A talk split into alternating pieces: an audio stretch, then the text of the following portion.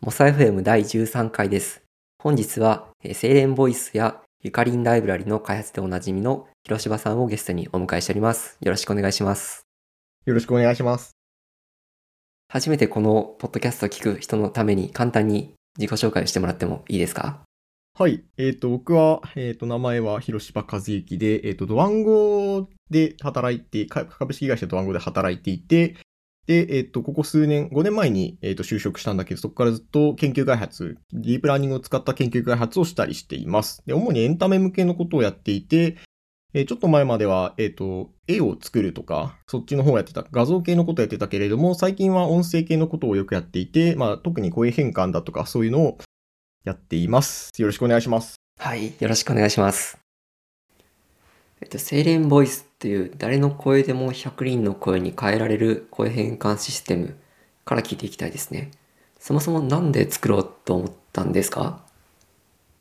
えーっと、なんだったっけ ?3 年半くらい前かな ?2 年半くらい前かな？に、なんか突如思ったんですけれども、多分 VR 流行るなと思ったんですよね。で、VR 流行るから、まあまだバーチャル YouTuber とかが出てなかった時代だったんだけれども、その VR 流行るから多分、で、えっと、自分の見た目を変える、簡単に変えれるようには、まあ、おそらくなるだろうっていう需要、そこに需要があって、それを満たすえ供給もあるだろうっていうのは思ったんです。ただ、うんうん声を、で、そうなったら絶対に声も変えたくなるよねって思ったんだけど、そのリアルタイムで声変える、なんか、クオリティ高いやつってなかったんですよ、全然。っていうのを2年半だか3年半だか前に感じて、でそこから音声の勉強をし始めたっていうのが一番最初の最初でした。なるほど、なるほど。まあ確かに、キャラクターになったりとか、姿を変える技術の方が先行してるイメージがあって。そう。そこだけ先行していて。うん。けど音声の方はもう全然だったから。うんうん、確かにな。それってなんでなんですかね？その方が、見た目の方が分かりやすいからとか、研究人口が多いとかかな？なんなんですかね？えー、やっぱずっと前から見た目の方が先行していってた感があって、なんか声で仕事する人ってそれよりもちょっと後だったのかな？そう声優さんとかの仕事って多分女優さんとかが生まれたちょっと後だったと思うんで、あ、そっか、確かに。その歌手さんが昔いたけれども、こう、歌手って結局人と結びついてたけど、声だけっていうのはなんかここ最近な気がする例えば。なんか全体的に遅れてるのかもしれない。うんうん、うん、確かに。あの、紹介のページを見ているんですけど、リアルタイム性を犠牲にしてというか、そっちじゃなくて、声のクオリティを上げる方に特化したら、こういうシステムになるっていう感じなんですね。そこもなんかちゃんと思いがあって、まあそもそも技術的課題があった。リアルタイム性と、えっ、と、品質っていうのはトレードオフになっていて、どっちかを犠牲にしないとどっちかが優先、えっ、と、良くならない。犠牲がつきものだと思うんですよね。で、なんかうんうん、よくやられてる声変換、リア、リアチェンボイスとかって例えばあるんです。ボイドルとかってあるんですけれども、まあこれはリアルタイム性に特化してて品質がかなり低い状態のものなんですよね。まあ、その分リアルタイム性はめちゃくちゃ高いんだけど。でもなんかよくよく考えると、その人の声になりたいっていう需要は、リアルタイム性よりずっと前に、そのクオリティの方を重視するはずなんですよね。使い勝手側としては。うん。使い手側としては。だから、先に品質が高くないといけないだろうって思って、思ってやったって感じで。なんかそもそも声変換ってこう、自分の声をいろんな人の声に変えられるっていうえキャッチフレーズからあるようになんか、面白そうなんだけど、もう全然流行ってないんですよ、やっぱり。うんうんうん。じすごい前からあった技術なんだけれども、ずっと流行ってないっていう現状があって、まあそれを考えたら、まあ普通にクオリティが低いからなんじゃないかなって思った。そういう流れがありました。これなんかこう自分の中でイメージする声のそのゴールみたいなのがあって、このキャラクターになりたいんだっていうそのキャラクターとちょっと違うだけでも違和感感じたりするから、そうだと思います。だから、その品質があってこそのとリアルタイムだと思ったから、先に品質やってみるかって感じ。なるほど。なるほど。でもリアルタイムかどうかだというと、なんかうん音声合成でもいいわけじゃないですか。セイレンボイスのデモのとこ行くと、音素変換結果を見て、ここは違うみたいな修正できるけど、うんそこって合成するんじゃなくて、声から声に変換する楽しさってどの辺にあるんですか？あー、まあなんかそもそも前提としてやっぱ音声合成 TTS、テキストトゥスピーチもいいなと思ってるから、まあそっちも実は裏で作ってるっていうのはあるんだけれども、まあそれはそうとして声変換の魅力としては、なんだろうな、僕も実際にその、なんだ、別で、えっ、と、キャラクター、既存のキャラクターになる声変換とかやってみたんだけれども、まあ、桁違いに楽しいんですよね。うんうん。桁違いに楽しくて演技の幅が広がりますね。例えば、あの、笑えないんですよね。テキスト、音声合成だと。感情表現できない。感情っていうか、声にならない声みたいなのをああ、確かに。表現できないんですよ、絶対に。そこの制約が声変換だったら取っ払えるから、泣けるん、泣けるとかは難しいかもしれないけど、まあ、少なくとも笑えますね。うん。はははとかだけど、まあなんかそこの違いが、えーやっぱあります。表現できないところが、えっ、と、声変換ではできるんです。確かに。僕も今、ああ、確かにって言ったけど、このああ、確かにを合成、あパラメータで作ろうと思うと、すごいチューニングがいるというか、なんか定義しないといけないものいっぱいあって、そんなんやってられんみたいな。声からだったらそのまま、もうそのまま使えるから、いい。そうですね。だって、あーとかだって、あー、あー、あー、あーってめちゃくちゃ幅あるんだけれども、まあこれを、ね、えっ、と、リアルタイムで、そう、パラメータ調整とかで、まあ、 text to speech でもできるけれども、いや、それはしんどい。だったら声変換ってなります。これは確かに今聞いてて目から鱗感じでした。なんかこれ面白い使われ方とかありました？いろんな人が多分使ってくれたと思うんですけど。うん。なんかそもそもデモで開公開してて、なんだったっけ？こう動画でダウンロードできるようにしてたから結構ユーザーさんが使ってくれて。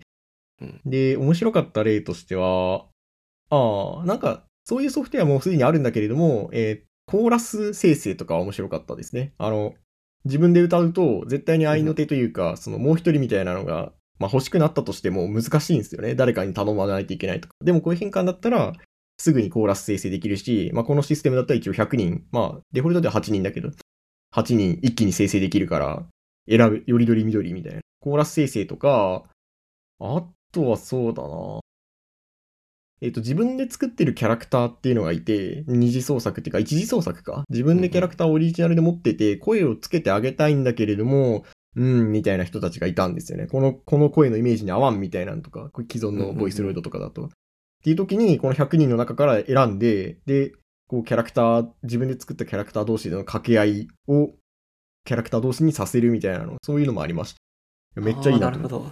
それいい。確かに。うん。歌とかコーラスとかは、あの、今までにない新しい面白い使い方だなって、すごい思いました。うん。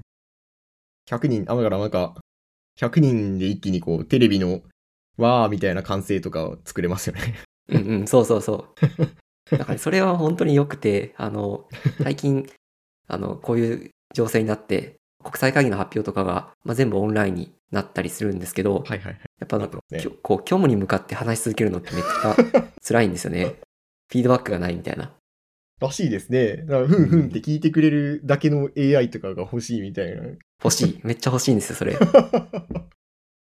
で、この前参加した会議は、なんか、あの、発表が終わると、なんか拍手が流れる、流れてたんですけど、なんか3音声でつぐらい聞くと、あ、これ同じやつやな、同じ音声を再生してるなっていうのが分かって、あ、でもそれだけでこう、話してもこう、なんだろう、楽しかったっていう印象も残るあ残るし、テンションも上がるから、拍手入れるだけでもすごい盛り上がるってことは、あの、人工的に生成された合いの手が入ったりすると、すうん。ごいいいんだろうなって思いますね。そうか。いくらなら買います？あ、難しい質問。とりあえず1500円ぐらい。1500円ぐらいでもなんか。1500全然買えますね。ああ、本当ですか？だったら全然チャンスありますね。作るの楽だから。自分のなんか予期せぬ結果で返ってくる。自分の声で合いの手が返ってくるんじゃなくて、他の人、もちろんもちろん。うんはいはい。100人の中からこう無作為に、しかもそれが3、4人とかこう混ざって聞はいはい。こえるみたいな。できるけど。いや、面白いな。ちょっと考えてみますか。なんかそういうのって、あの、いい技術の使い方ですよね。人間にフィードバックを与えて、その人間がもっとこれでテンションよく喋れるみたいな。ある程度遅延はあってもリアルタイムで返ってくることによって、その、あの、話すこと自体が楽しくなるみたいな。うんいいなうん。そういうのはまさに人と機械の協調って感じ。あうん。まさしくですね。なんか、なんか、研究費取ってこれそう。うん。撮りたい。言い方考えれば。なんかその話を、あの、えっと、ラジオでもちょこっと聞いたんで、そのラジオの話がちょっと聞きたいです。そうなんですよね。あの、なんか、なんだったっけ？東京ローカル番組の JWAVE っていう、JWAVE さんっていうラジオ局さんがあって、FM だったかな ?FM 放送の。で、そこになんか、えっ、と技術、技術者としてゲストで呼ばれたんですよね。開発者として。なんか、精錬ボイス作った人です、みたいな。めっちゃすごい。結構うん結構、結構嬉しかったんですね。なんか他の人は、こう DJ とかの人が誘われているから、んなんで僕が呼ばれたんだろうと思いつつ行ってみたんですけど、まあ、楽しかったですね。真鍋大度さんと対談されてましたよね。そう。そのラジオで。 Perfume とか、あの、 Perfume とか、あと、オリンピックか？の、えっ、と、演出とかをややられてる方ですよ。メディアアーティスト。なんかでも一個だけすげえ、全然かんしょうもないんだけど、うん一個だけすげえ、あの、残念だったことがあって、あの、ラジオ収録がリモートだったんですよね。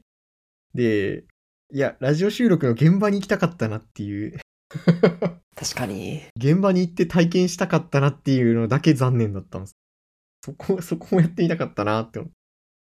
その相手が目の前に座っていて、で、一緒に喋って、こう、レコーディングもなんかマイクに顔近づけないといけないみたいなの気にしつつやるっていうのに。メージする、こう、あの、そうそうそうそうそうそう。レコーディングスタジオとラジオのあのそう風景ですよね。そうそう。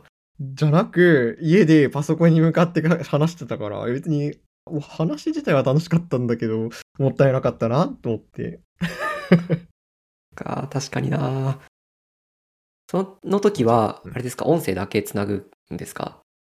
一応、映像が、映映像も？像も繋いでて、で、相手が、なんだろうな、結構、飲み物飲んだりされるじゃないですか、お互い。で、そうなった時に、あの、返事が返ってこなかったら、こう、何やってんだろう、この人って思思っちゃうけど、映像があったらそのフィードバックがあるから、あ、この人、今、今これやってんだな、みあるからうん、うんうん。映像もあ、映像はあってよかったかなって感じ。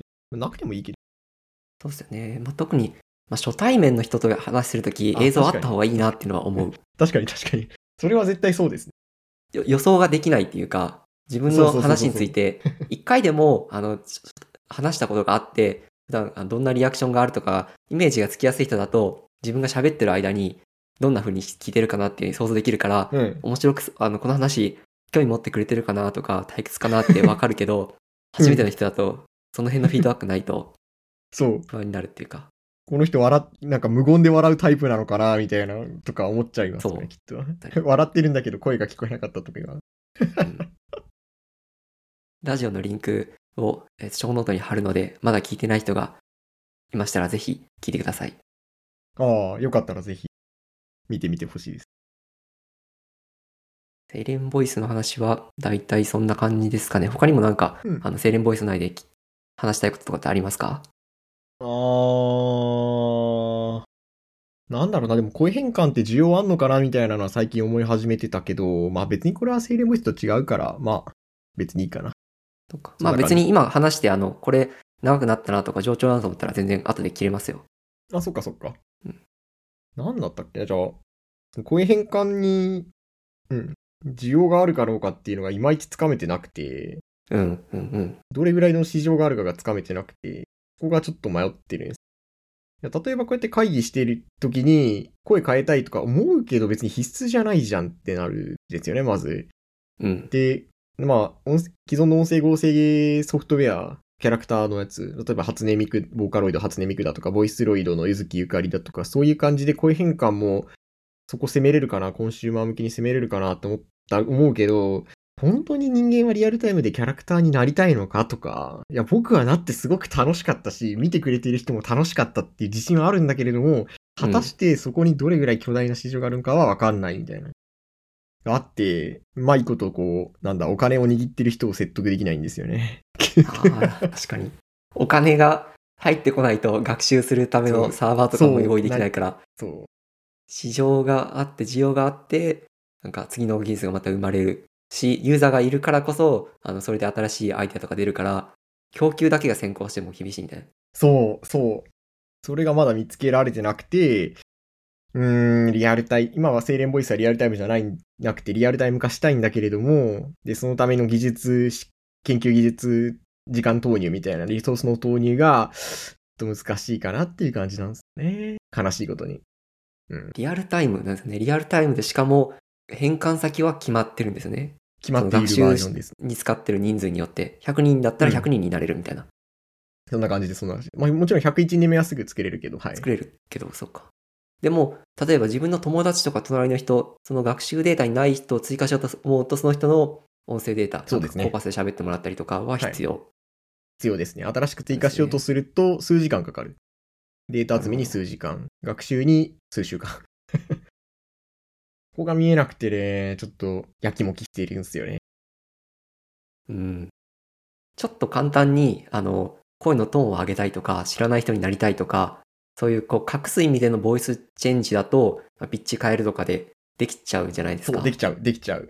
まあ、クオリティは微妙かもしれないけれども、願いは叶うんですよね。うん。ではなく、こうんう、機械学習によって作られた、あの、声になりたい需要。そう。まあ、一つあるのは、やっぱ自分がクリエイターになった時に、えっ、と、自分の知名度よりもキャラクターの知名度を使った方がアウトプットしやすいっていうのは絶対にあるんですよ。ボーカロイドしかり、ある、ある。なんかうんそう、既存のその IP を使えるから楽。で、それを生でやる、やるっていう需要はまあ絶対にあるんですけれども、これがじそこまででかいかっていうのは微妙なんですよね。もうなんか、これは供給側は確かに楽になる。自分を出さずにキャラクターの知名度を使って出せるから楽になるけど、それに対するこう、コンテンツを消費する市市場があるのかって、そっちですよね。需要の市場がないんじゃないかっていう。とか。確かに、確かにな。あれ、あれはどうですか？あの、ヒーローショーとか、なんかそういう、あああ。の、キャストがいる、その、リアルタイムになんか喋る必要があって、しかもキャラクターが決まってるみたいな。そうですね。そこ、うん。実はすでにあって、ディズニーがやってるんですよね。ディズニー、あ、あるっていうか、ディズニーがやってるだけですけど、その、それを一般化させるっていう意味は確かにあると思います。まあ、そうだな。B2B になるけど、あの、僕はこうコンシューマーっていうか、なんていうか、暇をしてる人たちに、なんか自分のクリエイティビティを出してほしいって願いが勝手にあって、そこが狙いたいんだけれども、うん、まあうんそうですね。えっ、と、でかいヒーローショーとかやってるような企業さんとかに向けてはできるかもしれないですね。いや、でもいいかもしれない。楽しいっすよね。楽しいですよね。うん。子供向けに販売しますか？あなたもヒーローになれるみたいな。あ、それ、うん。あ、それはすごい熱い。ああ、の、本当？なんか、なるほど。フィクションのキャラクターになれる。そう、まさしくです。喋ってる本人に帰ってくるの結構鬱陶しくないですか、あー、まあ、うんここだけなんかどうしたらいいんだろうと思って、例えば、なんかハードウェアになってて、それに喋ったら、そこから声が出るとするじゃないですか。うん本人の声も相手に聞こえるし、変換された声も聞こえるし、しかも喋ってる時に、まあちょっと遅延あるから、それが自分の頭に返ってくるのってなんか、スピーチジャマーみたいになる。そうかもしれない。本当にハードディスクで全部解決しようとすると、そこの元の声をどうやって消しゃいいねんっていうのが絶対に入ってきます。まあ、実は解決策はないんですよ。ないか。今はじゃあそこ空間分けるか、そう。まあ、放送を介して元の声をシャットアウトするとか、うんうんあとは一回録音して元のやつを消すとか、それぐらいですよね。そうですよね。うん。まあでも今ちょっと脱線するのは、それで、あの、キャラクターの声がもしリアルタイムで返ってくると、よりそのキャラクターになりきれるような気はしました。ただスピーカーとかヘッドホン、一人カラオケ的な感じで喋ったことが、その何かキャラクターや歌詞の声になって、自分の耳に返ってくると、そのキャラクターになりきれるかな、みたいまあ、そうかもしれないです。まあ、でも実際やってみたけれども、まあ、数秒遅延でやったことがああるんだけど、自分でキャラクターにやるっていうの。な。うん、はい。まあ、なんだ、なえーっと、返しでもらってるだけって感じですね。どっちかっていうと、まあ、これはちょっとわかんない感覚かもしれないけど、他人が自分のことをそのキャラだと認識してくれてるっていう方が、そのキャラになりきってる感が強く出ますね。なるほど、なるほど。うん。まあ、これはやればわかる。なんか可愛いって言われたら可愛い気がしてくるんですよ、自分が。あります。確かに。うんじゃあ、なんかこう、あの、今聞いてる人の中で面白い使い道とか思いついた人はどんどんこう投稿してほしいですね。ぜひぜひこ。れ、どうやってなんか発信したら、広島さんのとこに届きますか？こんな使い方でつ使ってますとか。ツイッター、すごい自信があればツイッターのリプライでこう、アット、ヒホ、アンダーバーカルタに。もしくは、シャープ精錬ボイスだったかな。精錬ボイスに関する、こう、エゴサは毎日僕、日課なんでやってるんで、こう、精錬ボイスの使い方こんなこと思いついたみたいなの書いたら、あの、ツイッターで書いたら僕は飛んでいきます。ハッシュタグ、精錬ボイス。じはい、はい。ゃあ、それつながりで、精錬ボイスとは、えー、また違う作ったもので、あの、ゆかりんライブラリってあると思うんで、その辺の話も聞いてみたいですね。そうですね。まあ、ゆかりんライブラリ、ゆかりんがあのローマ字なんですけれども、ライブラリだけカタカナ。で、ググると多分僕のブログがヒットするんですが、これは、えーっと、そもそも自分で声変換やってた、セイレンボイスは、えーっと、会社でやったんだけど、ぜそもそも自分で声変換をやってた気があって、でう、んえーっと、できることとしては、自分の声を誰かの声に変えるっていうやつですね。データさえ用意して、えー、れればできるみたいな。で、ゆかりんライブラリはそれを一般化させたかったんですよ。なんか、プレイヤーが自分だけでつまらなかったんですよね。なんか、いつか、その、なんだろう、自分以外の人が、あ、違う、違うな。自分がやるんじゃなくて、僕はや、それをやってる人を見たかったんだなって気づいたんです。で、その気づいた段階で、えっ、と、じゃあ、どうやったら誰、みんなが使ってくれるようになるだろうって考えて、まあ、普通に OSS 化するっていうのが、えっ、と、これは企業でやってるわけじゃないから、趣味でやってるだけだから、展開できるだろうなと思って、それでやった感じです。なるほど、なるほど。あの、後で記事、リンク貼りますけど、ディープラーニングの力で人工知能になって、ゆずきゆかりと会話してみたっていう記事があって、これがいろんな人にこう、伝播して伝わってるところから僕はこの話をキャッチアップしたんですけど、あ、そうなんだ。そう、実はそうなんですよ。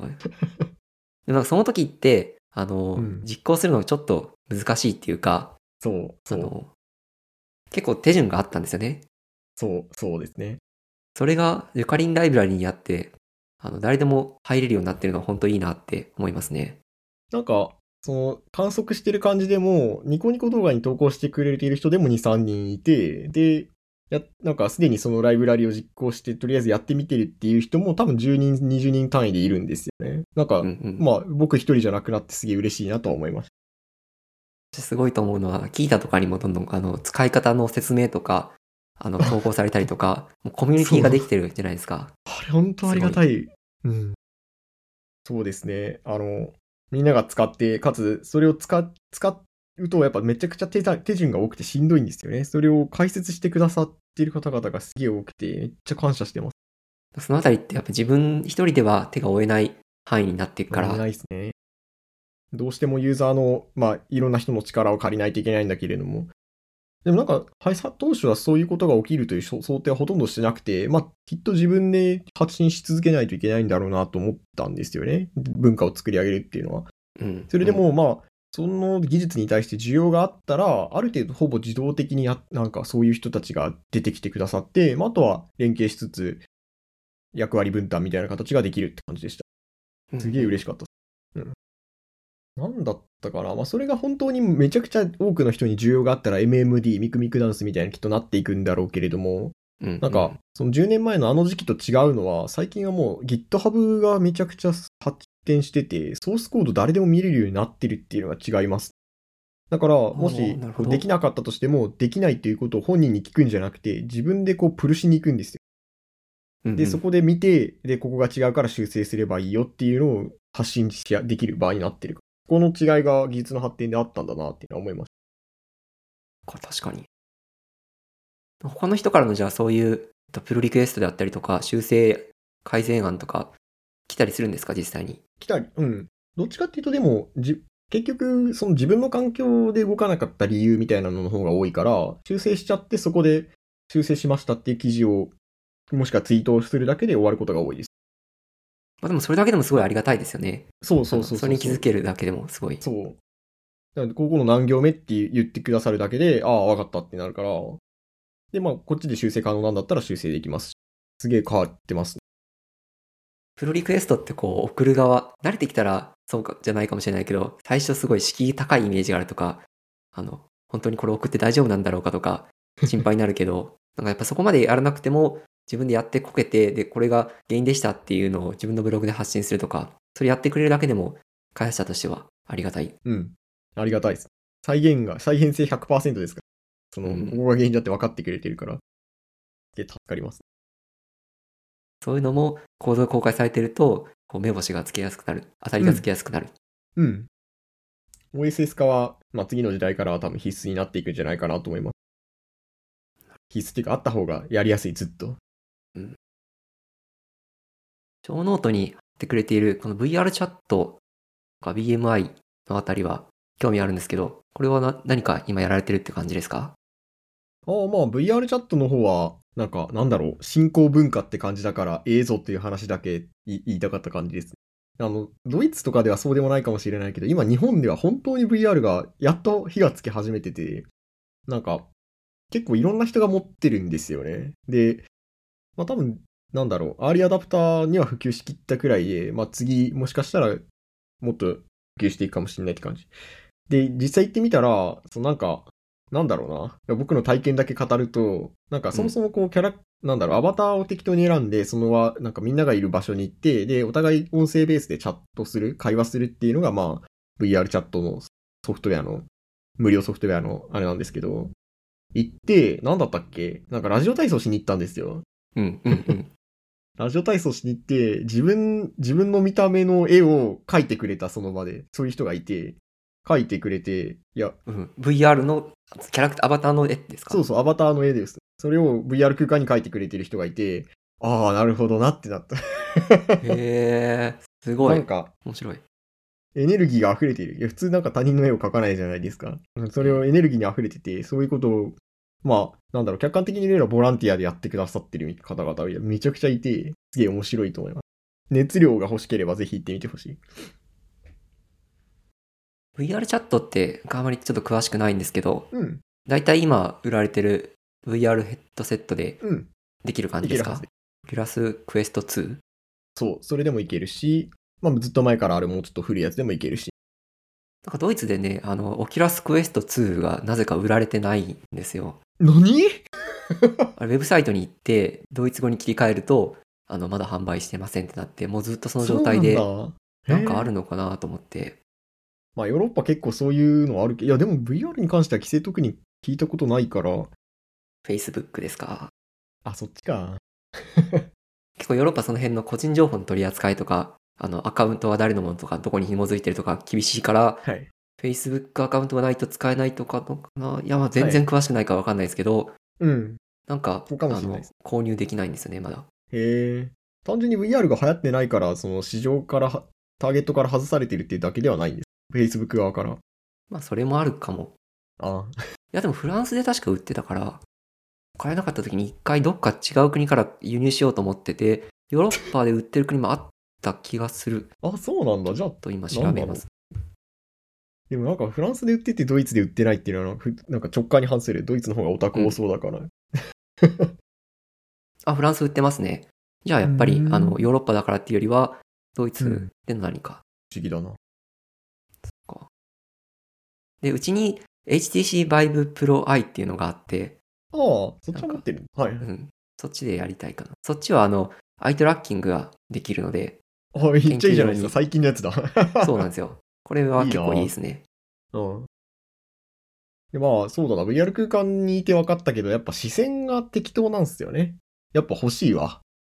VR チャット上は、じゃあモーションは撮れるか？なんか。うん。大多数の人が、えっ、と、全身キャプチャーではなく、両手プラス頭でトラッキングですね。足は推定っていうか適当にうんうんうん。動きますじゃ。あ手振りと、まあ、うなずきとかは撮れるけど、どこ向いてるかとか、アイコンタクトみたいなのは撮れない。取れない。うん。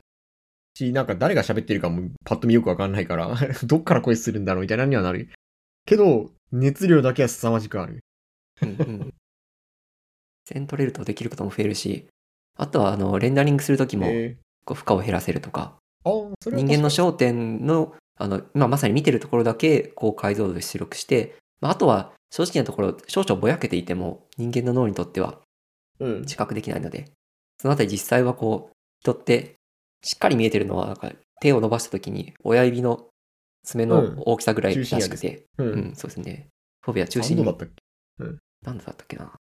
そう、そこだけなんで、そのあたりは、こう、アイトラッキングとか普及すると、もっと、確かに。コンピューターとかも今はすごいあの、VR 用にすごいゲーミングコンピューターとか用意する必要があるけど、減らせるんかなっていう気はしますね。確かに。昔、大学生の頃、資格の研究してて、眼球のこととかもよく知ってたから、懐かしいな、その中心エリアとか。そうですね。広島さん、脳とか、バイオエンジニアリングというかなんかこう、生物、いや、脳科学会。うん懐かしいそうでしたね。ほん、本当はソードアートオンラインみたいな、あの、脳に被って、フルダイブする何かみたいなの作りたかったけれども、まあ、このままじゃ無理だろうなと思って、あの、分野変えましたね。ちょうどその時のタイミングで出会ったのを思い出して、あ、そうでしたっけ、そう。昨日、まあ、自分が今度、あの、広島さんと一緒に喋りますみたいなツイートしたら、うんそれに対する、あの、引用のリツイートとして書いてくれたところに、10年前って書いてあって、あ、10年、うんあ、そんな前なんだって思いましたね。確かに確かに。僕らがなんかソフトウェア開発始めたり、研究を始めたのってそんなに前なんだな、そうですよね。それぐらいでしたよね、やっぱり。欲しいな。感慨深くなった。次の話題として、あの、書いてくれてる、今度さらに先の10年後、今から練習練習して10年後にプロになりたいものを探し中っていうのを見かけたんですけど、これはどういうことですか？思いがあって、いや、今自分がやってる仕事っていうのは、まあ、ディープラーニングだとか、エンジニアだとかで、まあ、10年ぐらいやってたやつなんですよね。うん。で、いや、なんか、そういう10年かけりゃプロになれるっていうことは、まあ、今から10年かけりゃプロになれる、つ別のプロにもなれるじゃんっていうことに気づいたんですよね。ってなると、もうなんかスキル取っときって、と取りたいなと思うんだけれども、でも何がいいかなっていうのをちょっと探してる感じですね。なるほど。でもなんか何でもなんですよ。全然違う分野でも。そう、野球とかではさすがに無理だけれども、なんか、絵を描くでもいいし、音楽作るでもいいし、あとなんかもうちょっと意味があることだったら、なんだろう、リーダーシップをできるようにするとか、まあそういう経営の話を分かるようになるとかでもいいし、いろ、いろいろできるなって気づいて、でも、でもなんかこれっていうのが思いつかない。なんか石丸くんはここに書いてるけど、あの、DTM だとか、エエータとかをこう、練習されてるんですか？そうなんですよ。やってます。これ、ちょっと細々とやってて。ちなみにどっちの話が聞きたいですか？最近絵の練習してるのと、曲を作る練習をしてるのと。え、どっちも知りたいんだけど、僕どっちも挑戦してどっちも挫折したんで。お じゃあ簡単にどっちもなるべくこの話題の、あの、この番組の中に。はいはいはい。絵については、パルミーっていうお絵描き講座。なんか動画で。絵の描き方を教えてくれるサービスに加入して、描き方勉強してる途中。へえ、へえ。知らなかった。まあ、なんかドットインストールみたいに、自分たちの感覚でいうドットインストールみたいに、短いのだと3分で、結構長いやつだと20分とか30分ごとの動画が、あの、各コース向けに、コースで。あって、それを初心者向けから順番に受講していったら、気づいたら、ちょっとずつだけど、絵上手くなったっていうのが今の。進捗。面白いな。うん。これいいですね。これいいですね。まあちょっとデメリットあって、高いのはある。あ、いくらぐらいなんですか ?7 日間無1ヶ月料って書いてあるけ1ど。万円ぐらいする。とで、めっちゃ高い。これね、ちょっとハックがあって、言っていいのかわかんないけど、あのう、ん。1ヶ月とかで申し込んで、すぐにあの、解約のボタン、ページに行くと、あの、オファーが出て、ちょっと安くなる。僕はあんまりこのやり方好きじゃないんですけど、時々あるじゃないですか。サブスクリプションで、あの、あるあるあるキ。ャンセルしようと思うと、ちょっと安くするやつ。なんか出てくるやつ。だからおすすめは、とりあえず1ヶ月始めて、えー、多分、1ヶ月終えるちょっと前ぐらいにキャンセルをしに行くと、はあの、次のもう1ヶ月だけ、ちょっと安くなるんで、それで2ヶ月ぐらいだけやるといいかな。はいはいはい。2ヶ月、まあ1万円、5千円ぐらいかな？だとすると、うんまあ、いいっすよね。コンテンツ的にも、まあ、無限に、無限にはないけど、結構種類あるけど、あの、うんまず最初、そもそも何から始めたらいいか分かんないとか、その辺だけ知りたかったから、そういう初心者向けだけを2ヶ月ぐらい集中して撮ったらいいかもと。確かに。昔やった時は目、目を描くっていうのを一番最初にやるみたいな感じだったから、目を描いて3日間で全然描けなくてやめた。そう。なんか、イラストって、完成させるまで、一つ完成させるまでのステップが多いですよね。そうですね。すごい気力がいりますよね。本当に練習したいんだったソフトウェア開発とかって、まあ、 Hello World とかは、こう、あの、そのまま打てばら。、うん。その結果が返ってくるから、うんその、出力することに対するスキルがいらないじゃないですか。線をまっすぐきれいに描くじゃなくて、まあ、タイプのスピードはあるかもしれないけど、打てばそのままなるみたいな。で、ちょっとこう変えたいと思ったら、例えば、 to-do リストアプリ作るとか、なんかある程度オリジナリティのあるものを簡単に作れるイメージがあると思うんですけど、うん。なんか、絵絵を、オリジナルを描くってなんか構、構成要素が多すぎて、うん。このステップ大変だなって思いますね。繋がってないように感じるんですよね。どう、どう進めばいいかわからんみたいな感じになるんで、うん、うん、うん。ちょっとそれは思います。だからとりあえず、なんか一つ最後まで完成させるんだと思って、あの、ある程度ストーリーが決まってるものを選んでみた感じです。YouTube とかで検索すると、そういう描く目の描き方とか、あの、顔の描き方とか、要素要素では結構あるんですけど、人体を最初から最後まで書くにはどうしたらいいんだろうとか、下書きとかラフとか、うん。とペン入れとか、そういうのは講座で学んだ方がいいかなっていう気はしますね。なるほど。まあ、気合い入れて、勘でやっていけばいいのかうん。まあなんかもう最初はフォローしていくだけでいいというか、教材を追っていくだけでいいのは楽。に。うん。今話してて思いつい、思い出したんですけど、ピクシブ先生っていうのもあって、先生 .pixiv.net。こっちはもうちょっと、あの、お金かからなかったような気がします。えー、そっちもいいです。今そのウェブサイト開いてみてたんですけど、多分プレ、ピクシブのプレミアム会員だと、全部そのまま見れるのかな。こえ？あ、すげえ、すげえいいですね。っちの方が、あの、初めてやるにはいいかもしれないと思いました。ありがとうあとちょっと話したかったのは、なんかそれ面白かったのは、本もいろいろ読んでたんですけど、その中の一つの本の中で、あの絵を描いてる時の視線、プロはこう見てるみたいなのの話がちょっとだけ入ってて、はいはい。あ、これはまさに研究テーマだと思って、繋がったのが面白かった。ああ、なるほど。その視線を真似れば上手くなるんですかね。それはどっちか今ちょっとまだ、あの、記録、計測してみたいと思ってるんですけど、どっちなんですかね？でもあの、まあ、これ何かっていうと、あの、線を引くときに、綺麗な線を引くときに、初心者は、あの、今まさにペンを置いてるところを見てる。でそれが、を引いてるけど、プロは、あの、視点と終点だけ、どっかにペンを置いて、ここに引きたいっていうのをシュッと引く。で、それのが違ったら、すぐあの、アンドゥして、もう一回シュッと引き直すみたいな。あゴルフのスイングみたいに引くみたいならしいんですよ。その時に、そのペンの先は見てなくて、終点を見てるっていう話があって、これってあの。車運転してる時にあのカーブ曲がる時に目の前じゃなくてあの曲がりきるところとかを見るとかはいはいはいはい遠くを見た方がいいとかっていうのと。近いなと思って、へえ。確かに。一般的だ。それって結構共通して言える仮にそうだとするとか自分がこう車の運転あの免許取る取りに行った時とかはそれ聞いただけであのすぐ遠くを見るように意識してある程度上達したので視線が先。かなと。なかもしれない。へえ。まあ、あるいは先にその自分の中でメンタルモデルがあるから、ここに来るだろうっていう、その終点見ることでも効果あるけど、ない状態で先だけ見てても、こう、成果は上がらないかもしれないから、ちょっとそれは実験しないとみたいなわかんない。確かに。うーん。視線もあ奥が深いんだな。深いです。それが絵の話で、作曲もね、DTM を最近やってる感じですね。すごいですね。いいですね。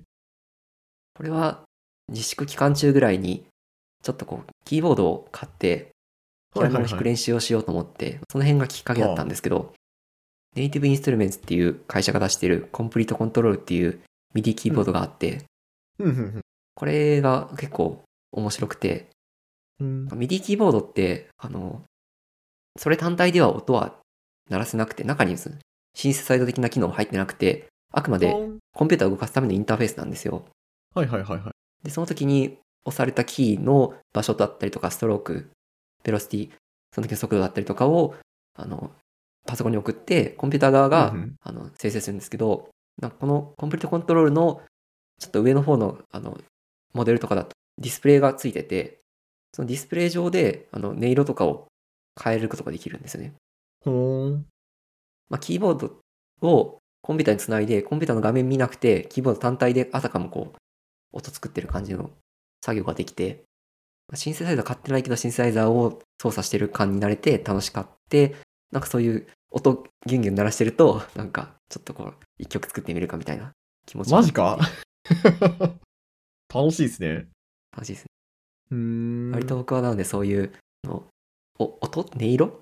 のはいはいはいはい。音の、作る音から、あの、作りたい曲をそう、へえ。きっかけを得たっていう感じです。これいいななんかた単純に僕が DTM をやろうとした時は、なんか知らんけど曲作りてえだったから、何やればいいか分かんなかったね。いや、でもほんとそれ、めっちゃわかります。うん。あなんか、何やればいいかわかんないですよね。ここにう、ん。DTM もそれ。広島さんがリンクを貼ってくれたサウンドクエストう。んこれ、まさにめっちゃいいなと思って。音楽理論系ですよ。いや、これはなんか単純に勉強として楽しかった。ちゃんと、なんか音が心地よく聞こえる仕組みは、まずなんか知らんけどこれであるから、それに従いましょうみたいなのが、なんでこれで和音は心地よく聞こえるのかみたいな理屈がちゃんと語られて、そこうんうんは楽しかったっす。なんでだっけ？ドレミファソラシドだったら死が難しいみたいなのと書いてあった。理屈好きで書いてあった。あ、はあ、みたいな。なこういうのが作りたいっていうのが先に頭になくても、読み進めていくだけですごい面白いし、うん知識がつくっていう。うん。まあでもな、そうやってなんか、プログラミング僕たちが10年前やってたのって、こう、1日3時間とか余裕でやってたじゃないですか。1やってました週間と別に。や、あれが、あれを今もう一度やる、やる、やれば、10年後にプロになれるわけだけど、多分。うんうん。時間取れないんだよね。なんかいい方法ないかな。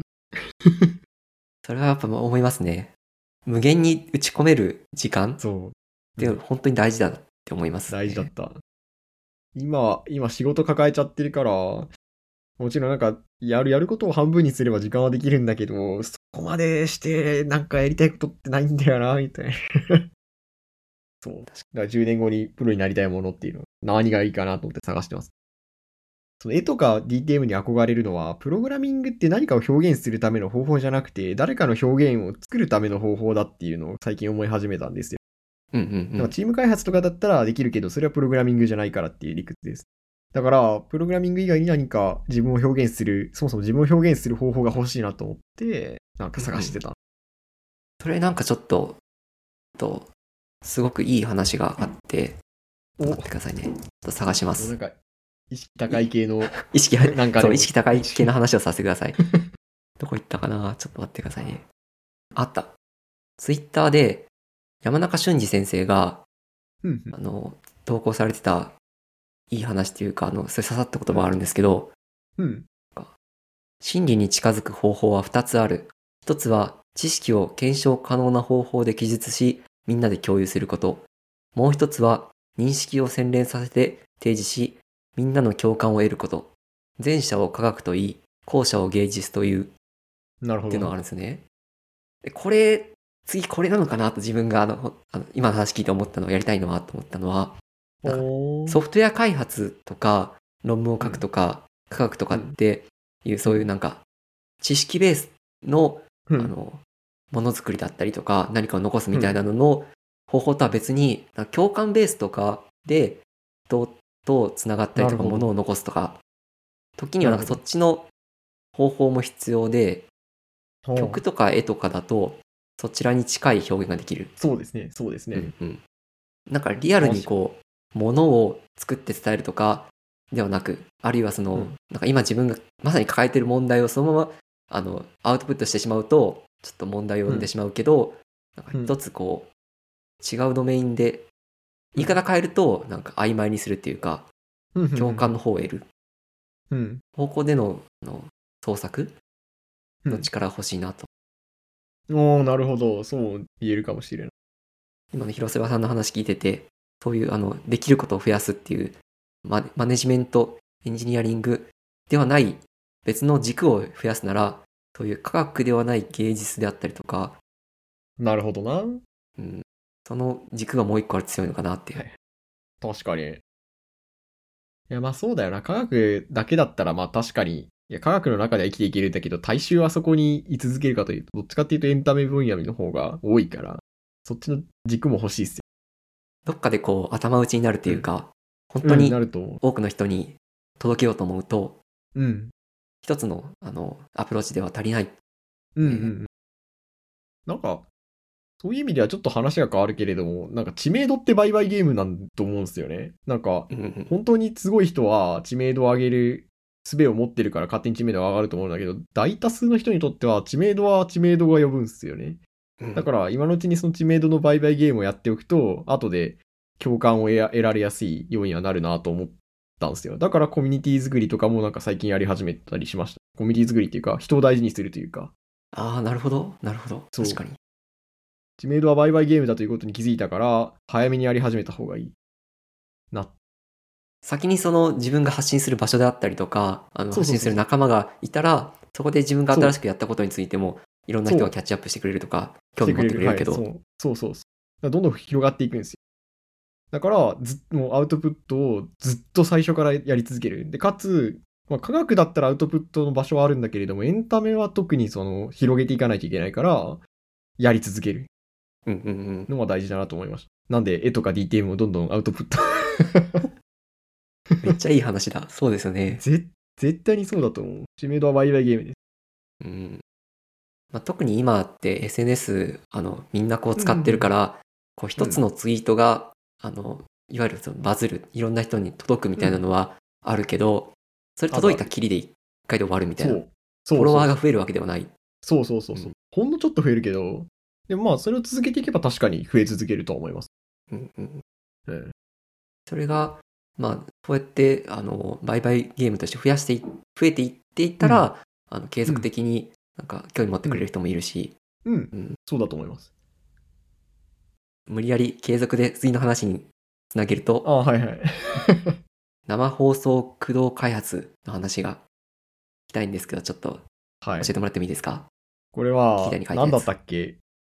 えーっと、その、何だったっけ？その、こういう変換がやり始めた、やり、やりたいなと思ったぐらいだったんですけど、3年ぐらい前からだったかな ?3 年ぐらい前から、生放送を毎日やってるんですよね。あの、開発するっていう生放送。何か自分がやるっていう生放送を1時間やってるんですよ。1日1回。で、この前3年ぐらい経って1000日経って、1000 1000回やったんですけど。いいっすよ。あの、なんだろうな。無理やり進捗を出せるんですよ。それだけですね。いいですね。いや、その進捗、無理やり進捗出すのすごい難しいから、それをやれる手段としてめっちゃいいなと思います。すごいいいなと思いました。特にやりたくないやつをやるといい。なるほどだか。らなんか家そう家掃除するとかでもいいんだけれど、まあ、それなんか、それは見てくれる人がいないから意味ないんだけど、まあ、動画作るとかはやりたくないんですよ。あうなんか大体、なんか自分がやってることは楽しいんだけど、それを見せるときって楽しくないことが多いんですよね。だからその、なんか見せるところを一緒に作っていくみたいな形で配信でやるとすごくいいと思います。作業配信です。うんうんうん。あと、それの利点としてもう一個あるのは、まあ、勝手に進捗が進むのと、まあ、自分で進めるんですけど、と、あと、意見もらえる。なんだったっけ？これ、いくつはすごいわかりやすくて、あの、自分が素人の分野の時だとよくわかるんだけど、あの、素人、自分が素人だったらや、まあ、うまくいかないじゃないですか。でも、素人が3人集まると、自分の能力がある人が3人増えるんですよ。だから、数人見てもらえただけで、自分が、なんか、できない分野だと、もう、文殊の知恵というか、数倍うまくいくんで、おすすめです。だから、初学のは特におすすめです。配信ドリブンでやるの。なるほど。なんか、よし、やるぞと思うと、自分が得意なこととか、好きなことから始めそうな気がするけど、あえてそれで自分がこれから伸ばしていきたいこととか、苦手なこととかも生放送駆動開発に組み込むと良い。そうです。うんいいと思います。まあ、継続するし、あと、まあ、たまにプロが来るから、ガチで勉強になるし、みたいな。敷居の下げ方とかってありますか？まあ、そうですね。絶対に1回目やっちゃえば2回目以降は楽になるんで、1回目の敷居をどう下げるかの話だ、うんなんになると思うんだけど、まあ、誰かに強制的に参加させられるのが一番いいと。ああ、なるほど。あそうゲストとして呼んでもらうとか。うんそう、やってる誰かに対して、なんか、や、や、なんか参加してるみたいなのが、まあ、感覚味わえて楽だしいいと思います。僕がやった時は何だったかな？その、何だったっけ？なんかの機会に、こう、6時間ぐらい雑談する場所みたいなのがあって、そこになんか無理やり召喚されて、6時間生配信させられるっていうスパルタ教育を受けたんだけど、まあ、それでいいと思う。それでもう全然、あの、あ、全然簡単なんだなっていうことはわかるから、あとはもう適当にやるだけで。それが、一回その経験があったら、なんかもう、それから先は楽だみたいな感じですね。うんなんとでもなると。うん。まあ、見てくれる人が数十人いるような、それぐらいちっちゃい人でも全然大丈夫。1万人とかいなくても。でも、うんその誰かが見てくれてるって感覚は得られて、で、こうすればこういう返事が返ってくるってわかるから、やっぱ、なんか、やればいいんじゃないかな。なるほど。うん。やってみよう。大体、硬い系の話は、話し終えたので、あとちょっとコンテンツ系の話をして締めますか。はいはい。どっから行こうかな。ババイズユー行きますか？ああ、いいですね。ババイズユー。これ良かったですよね。これ何かっていうと、ゲームですよね、これは。ゲームですね。パズル系ゲームなんだけれども、説明がちょっと難しいんだよな。面白さを伝えられる説明の仕方が難しくて。ぜひ説明してほしいです。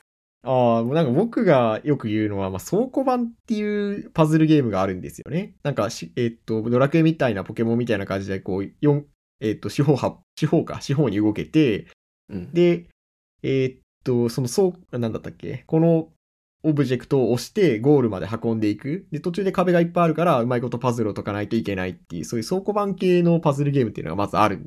で、ババイズイはこれの進化系なんだけれども、あ面白いのは、えっ、と、なんだろう、そのステージのルールを記述されているルールのブロックがあるんですよね、その空間に。だから、ルールですら、その倉庫版のルルールの中に組み込まれていて、で、ルールを変えることすらルールに組み込まれてるっうん。うん。うん。ていう感じ。だから、このパワーイズーは一言で言うと、ルールを変えるパズルゲームですよね。それがすごく面白かった。ルールというか、まあ前提なんですよね。そうですね。前提ね。かうん、わかりやすいのは自分が操作プレイヤー、で操作可能なプレイヤーっていうのが誰かっていうのもルールとしてブロックとして記述されてるし、扉を鍵が開けるっていうのがあると思うんだけれども、そのルールですら別で記述されてるから、そのルールを書き換えれば、えっと、壁を鍵で開けることもできるし、みたいな、そんな感じですね。そうですね。めちゃくちゃ面白いんだけど、説明がしづらいんで。一回プレイするとね、あの、イメージしやすい。てか、チュートリアルがすごいわかりやすい。チュートリアルわかりやすい。感動しますよね。なんか、日本かなんかのゲームデザイン賞だったかなのゆ優勝でしたね。2019か2020だったかな。日本ゲーム大賞2020らあ、しいそれ。だ。ゲームデザイナーズ大賞そう。いですね。や、まあ確かに。まあやっていけばわかるんだけれども、めちゃくちゃゲームデザインがうまいんですよね。なんか、うん。何回か概念を破壊されます。概念っていうか、固定観念を破壊されていく何回か。うんうんうん。すげえいいデザインでしデザインっていうか、いい設計されてました、ゲーム。いや、ぜひやってほしい。僕はあの、なんだったっけ？いろいろステージがあるんだけれども、167時間かかりました、全クリまで。おー、すごい。めっちゃかかってますね。絶対に攻略を見ないっていうスタンスでやって、全部自力で167時間。いや、ぜひやってほしい。かかったかな？プレイ時間って見れましたっけ？ある、あの、労働するときにプレイ時間が刻々と表示されて、おじゃあ、あ、100時間超えたな、みたいな。この後で何時間かけたか あ見てみようぜひぜ。ひ。スチームでもできるし、自分は任天堂スイッチで買いましたね。うんうんう。ん。結構いろんなプラットフォームで売られてるみたい。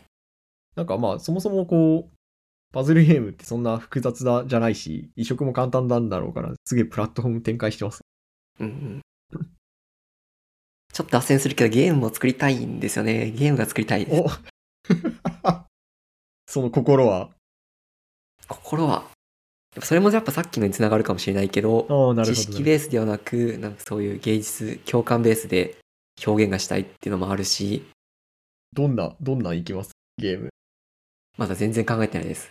けど、パズル、パズルがやりたい、作りたいか、タイミングよく何かを押すとか、こうちょっとこう気分転換になるようなものは、はいはいはいはい。まあなんか、アート系でもいいと思うけどな。なんか、ありますよね。そういう景色を楽しむというか、その世界観を楽しむ系のゲームとかにあ合うと思うんですけどね。なんかちょっと名前忘れてしまったけど、あの、スキープレイヤーみたいな人が、こうひたすら雪山を下るゲームがあって、それとかは、あの、音楽とか、あの、ああ、そうそういう世界がすごい綺麗だったなと思って。そういうの、そういうの。うん。うんうん。そういう系とかいいいと思うんですけど、丸くん的に合うと思う。でもそうすると、そのロジック、ゲームのところもそうだし、円もそうだし、曲も作る必要が、まあ一人でやるのは難しい。多分チームがいるかな。はい。なんだったっけな？ゲームじゃないけど、僕も作りたいものがあって、やろうとしたんですけど、なんだったっけ？空を飛ぶ、飛びたいんですよね。VR 空間でも何でもいいから。空を飛ぶあの快感、多分快感だと思うんだけど、それをうまいことゲーム設計して、じゃあなんかライブラリにしてオープンソースにしたいなって思ったことがあって、 Unity めっちゃ勉強したことあります。すごい。いや、一個なんか VR の意味不明なゲームがあって、ちょっとタイトル忘れたんだけど、と鳥シミュレーターみたいなのがあって、なんか羽ばたくんですよね。そうすると、空を飛ぶ感覚が得られるみたいなゲームがあって、めっちゃ酔うんだけど面白かった。慣れるまですげえ時間かかるんだけど、ちょっと探しときます。なんだったかなあった、ウェルカムアバブだ。ウェルカムアバブ。アバブ、アバブ、ABOVE？アバ、アバブ、アバブうん。チームにあるんで、VR でできるゲームです。めっちゃ酔うんだけど、その、両手をこう、は、両、うん両方向にやって、で、なんか、羽ばたいたらなんか、羽ばたく感覚が得られるんです。いや、これは結構気持ちよく飛べます。すごい。あ、面白そう。えーうん。ただ飛ぶだけ。意外と両手広げ続けるのしんどいです。あ、なるほど。手の、うん。あの、羽ばたきによって操作するから、そうそうそうそう。上げとく必要があるんですね。そう。で、なんか羽、羽の傾きによって、えっ、と、停止するか、うんあと進むかが決まるから、羽の傾きってまあ、羽ばたけば進むんだけど、空気抵抗を増すように羽を回転させると止まるみたいな。その辺までなんか、ちょっとしっかりしてます。へえ。いや、でもまあ、空飛ぶために羽ばたくのはしんどいなと思いました。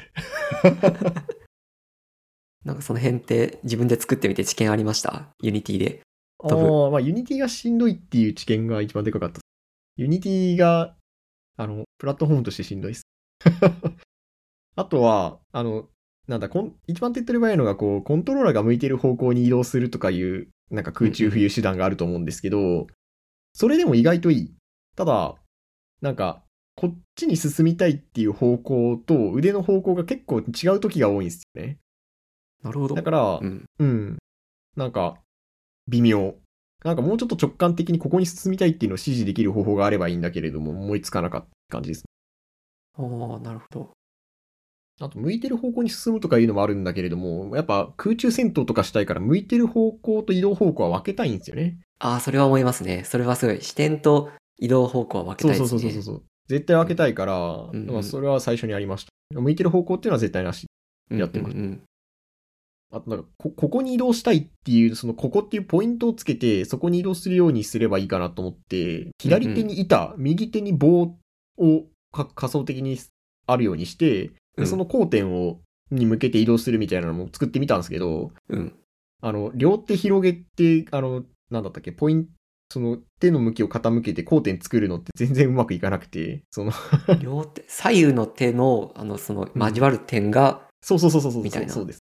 うんうんうん。なんか、なんなんか、数メートル先と数十メートル先の場所が一緒に見えるんですよ。どっちがどっちかわからん。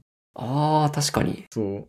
だから、交点が遠ければ、あの、スピードを速くしたいとかってあるんだけど、そこの調整が全くできなくて、ああ、しんどいんだな、これはって思いました。まあ、視点からの高低差があれば、奥行きは近くできるけど、それでも、あの、微調整とかできないですもんね。近ければ近いほど、あの、調整は楽だけど、そこって本人が行きたいスペースじゃなくて。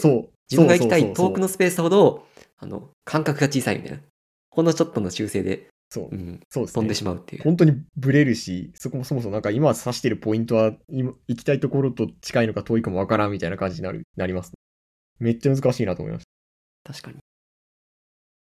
なんかその辺、いい UI 考えて特許取りたい感じ。わかる。よくはなんか、あすでにありそうだけど。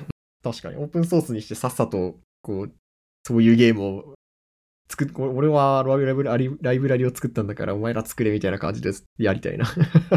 うん。あともう一つ書いてくれてる、なるほどデザインっていうのは、これは本ですよね。そうですね。なんか、なんだったっけ？えっ、と、セイレンボイスのデモを作るタイミングで、あの、デザインを自分でやらなくちゃいけなくて、今まであんま勉強してなかったんですけど、こう、エンジニア向けのデザインの本ってなんかないですか？ってデザイナーの人に聞いたらこれおすすめしてもらいました。うんうん。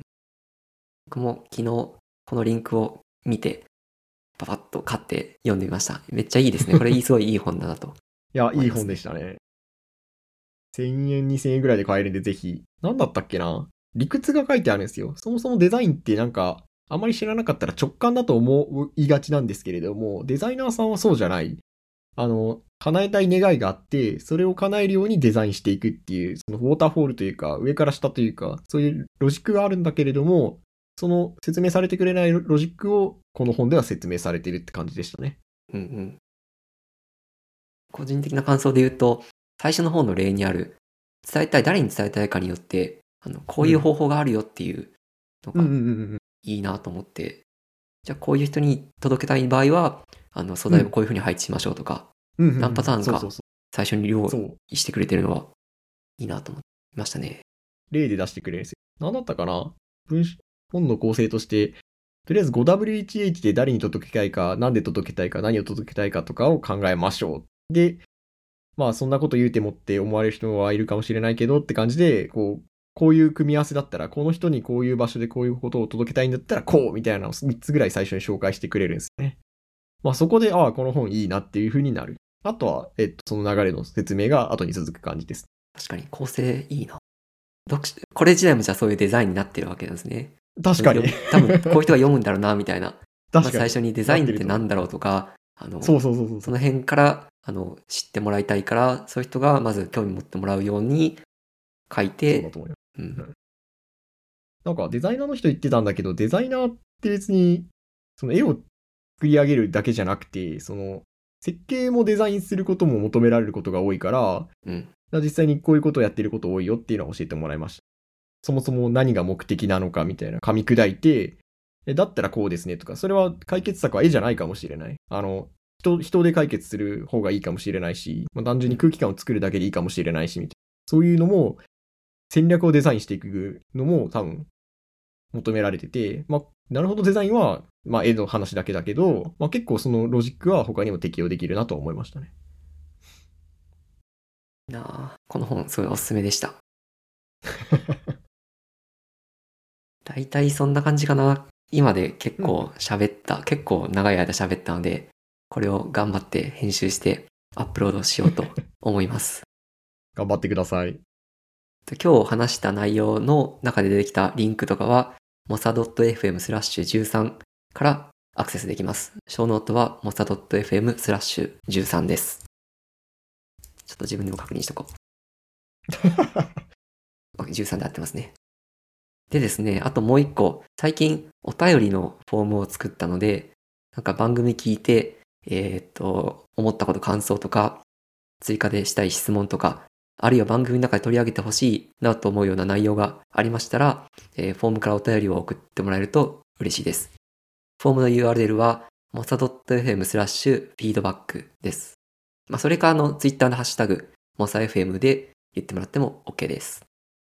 そんな感じです。また、ぜひ次も出てください。今回話し足りなかったことも いっぱいあるんで、ああ、いいですね。また、お楽しかったんで、ぜひ読んでいただければと思います。